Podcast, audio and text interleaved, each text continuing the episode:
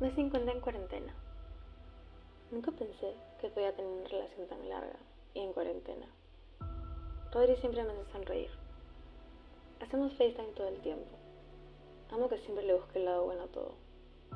La verdad que él me ha ayudado a sobrellevar toda esta situación.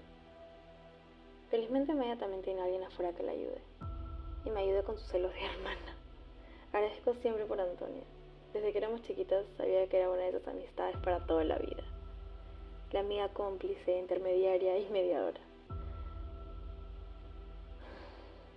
Hoy tuve ganas de agradecer por las personas que tenemos fuera y que hace cinco años no podemos ver. Y darles un consejo que me ha dejado esta cuarentena. Valora a los que siempre están para ti. Ah, y abrázalos fuerte, porque no sabes cuándo será la última vez.